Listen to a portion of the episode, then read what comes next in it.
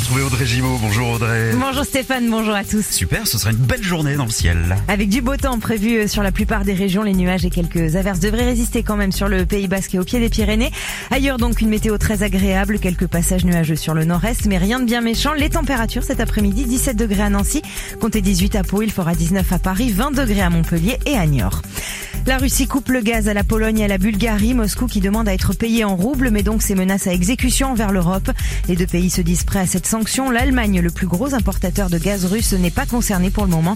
Berlin qui a annoncé hier l'envoi de blindés anti-aériens en Ukraine. Lors d'une réunion, la France s'est-elle engagée à livrer de nouvelles armes. Avec le conflit en Ukraine, la France connaît une pénurie en huile de tournesol alors qu'elle représente 80% de la consommation chez nous. Elle, elle est largement, elle commence largement à manquer. Les autorités ont pris la décision d'autoriser les industriels à modifier leurs recettes sans changer les emballages. L'huile de colza peut donc remplacer celle de tournesol dans les chips, le poisson pané ou encore les plats préparés. À peine la présidentielle passée, les négociations sont en marche pour les élections législatives du mois de juin. À gauche, première euh, discussion prévue aujourd'hui entre la France insoumise et le Parti socialiste. À droite, en revanche, les Républicains rejettent toute alliance avec la République en marche. Avantage Manchester City, les Anglais ont gagné 4-3 hier soir leur demi-finale allée de la Ligue des Champions face au Real Madrid. Mais rien n'est joué. Match retour la semaine prochaine dans l'autre face-à-face anglo-espagnol.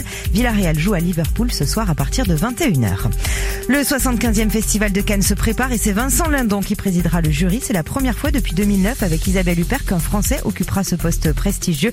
Le festival débutera le 17 mai. Enfin, direction les salles de ciné avec la sortie aujourd'hui d'une comédie qui nous a fait beaucoup rire, Le médecin imaginaire. L'histoire de deux hommes qui n'auraient jamais dû se croiser, un DJ mondialement connu et un vrai faux médecin. À l'affiche, on retrouve Alban Ivanov, Clotilde Courreau ou encore Boudère aux côtés de Fadza Bouyamed, également à l'origine du scénario.